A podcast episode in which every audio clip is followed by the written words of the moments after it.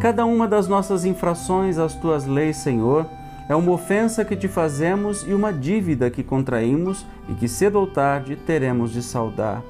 Rogamos-te que as perdoes pela tua infinita misericórdia, sob a promessa que te fazemos de empregarmos os maiores esforços para não contrair outras.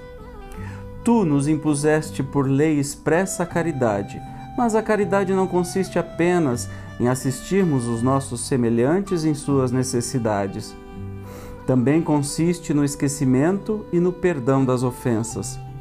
Com que direito reclamaríamos a tua indulgência se dela não usássemos para com aqueles que nos hão dado motivo de queixa? Concede-nos, ó meu Deus, forças para apagar de nossa alma todo ressentimento, todo ódio e todo rancor. Faze que a morte não nos surpreenda, guardando nós no coração desejos de vingança. Se te aprouver tirar-nos hoje mesmo deste mundo, faze que nos possamos apresentar diante de ti puros de toda animosidade.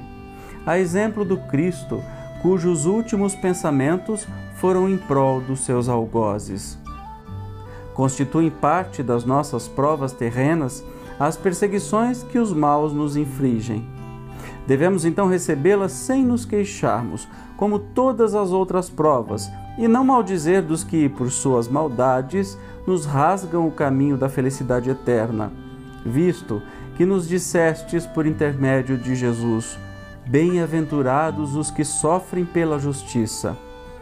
Bendigamos, portanto, a mão que nos fere e humilha, uma vez que as mortificações do corpo nos fortificam a alma e que seremos exalçados por efeito da nossa humildade.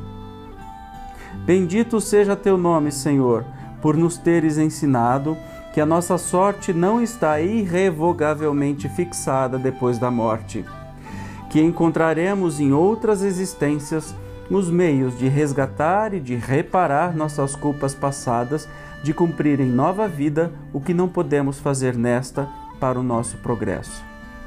Assim se explicam, afinal, todas as anomalias aparentes da vida é a luz que se projeta sobre o nosso passado e o nosso futuro, sinal evidente da tua justiça soberana e da tua infinita bondade.